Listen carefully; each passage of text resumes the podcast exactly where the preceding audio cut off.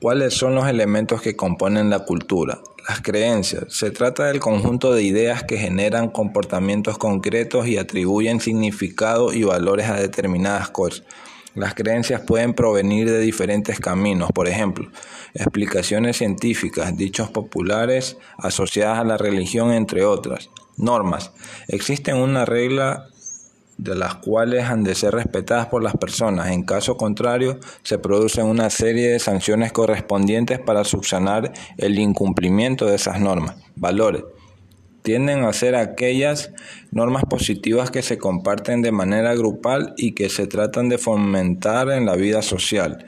Lenguaje, algo indispensable para comunicarnos y que es compartido mundialmente gracias a que se puede debatir, comunicar, compartir conocimientos y que estos pasen de generación en generación. Símbolo, se trata algo que expresa un determinado significado para una sociedad, grupo social o pueblo en concreto. Por ejemplo, una imagen religiosa, la bandera de un país que puede evocar sentimientos patrióticos.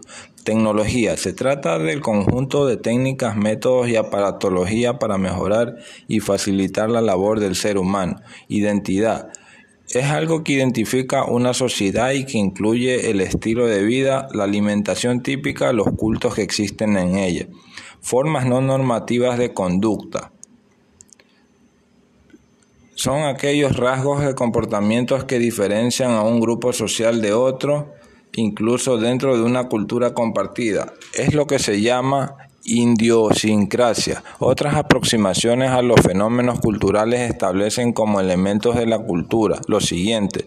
La cultura inmaterial o espiritual corresponde a la cultura que se transmite por tradición oral, por ejemplo, sistema de creencia, valores, lenguaje, música, leyes, etc.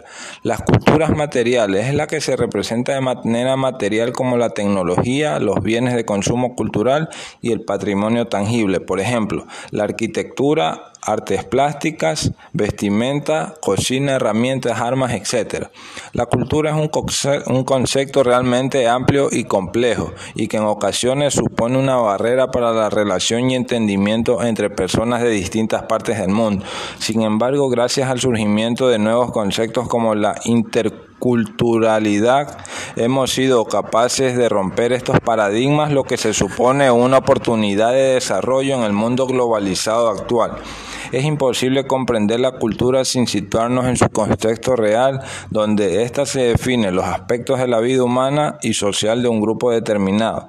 Sin embargo, hay culturas que desaparecen. Esto puede deberse a que no se adapten a los nuevos problemas o se producen los genocidios culturales, pero aún así las culturas con gran densidad de símbolos sobreviven o se mezclan con otras. Esto se conoce como sincretismo procede mediante el cual se pierden algunos rasgos pero se produce un mestizaje cultural. Como decimos, hay culturas que desaparecen, ya sea porque no se adaptan a nuevos problemas o porque se producen los genocidios culturales.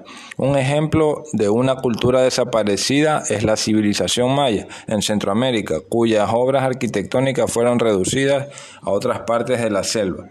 En fin, la cultura son sistemas complejos en los que se intervienen multitud de factores.